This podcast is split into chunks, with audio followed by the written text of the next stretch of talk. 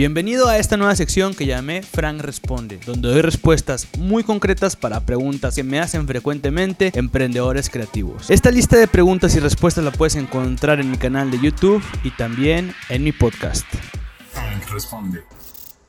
Y nos vamos con la primera pregunta. Frank, ¿qué le recomiendas leer a creativos? Te voy a recomendar tres libros. El primero tiene que ver con entender el marketing. Y para eso te recomiendo que leas Esto es Marketing. En este libro, Seth Godin nos explica de manera muy sencilla cómo funciona verdaderamente el marketing y los conceptos básicos que tenemos que dominar para poder hacer una buena estrategia de marketing. Este es un libro de canasta básica para cualquier mercadólogo. Me encantan los ejemplos, las analogías, las historias y las experiencias que Seth Godin nos cuenta Experiencias de él y experiencias que él ha analizado de diferentes compañías y CEOs en el mundo.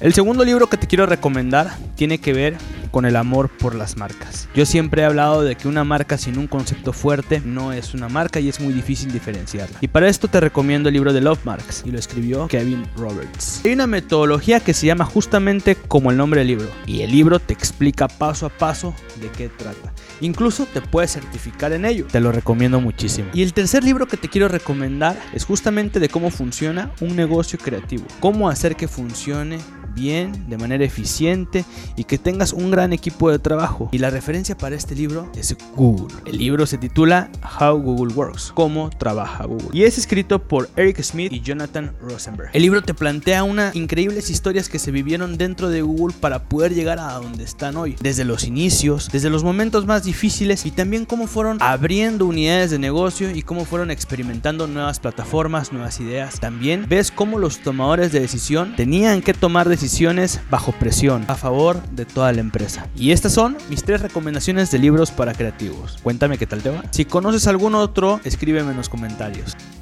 responde.